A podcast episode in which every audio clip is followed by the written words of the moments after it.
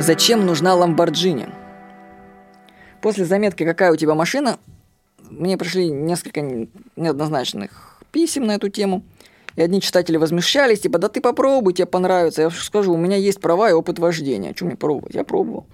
Другие читатели встали на мою сторону и привели примеры жизни. Вот я процитирую одного из читателей. Эльмир пишет.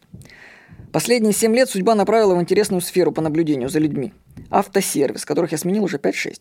Самый примечательный – это аудиосервис. Внешние понты куда-то быстро улетучиваются, когда приходит пора платить, и начинаются такие стоны и ахи, жалобы на слесаря, типа он не смотрел на уровень или лампы и прочее.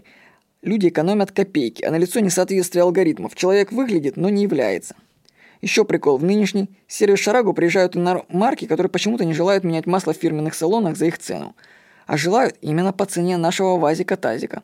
Таковых мы мстительно отправляем в их салоны, предлагая соответствовать и быть, а не казаться. Ну хорошо, это моя и читателей точка зрения на машины. А что думают об автомобилях бизнесмены?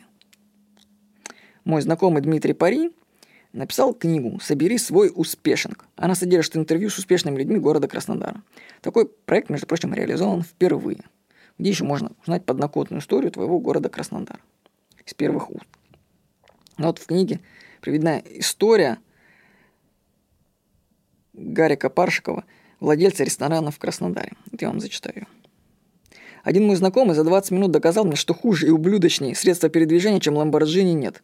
Мы спустились к нему в гараж, он посадил меня за руль своего авто, и я дал круг. Приехал и сказал, да, ты прав, старик, ужасное говно.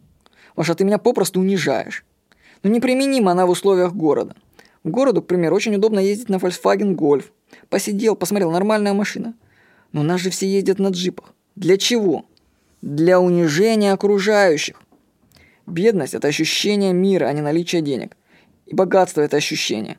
Очень жалко, что многие считают, что будто деньги – это инструмент для унижения окружающих. На самом деле деньги – это инструмент для самоудовлетворения.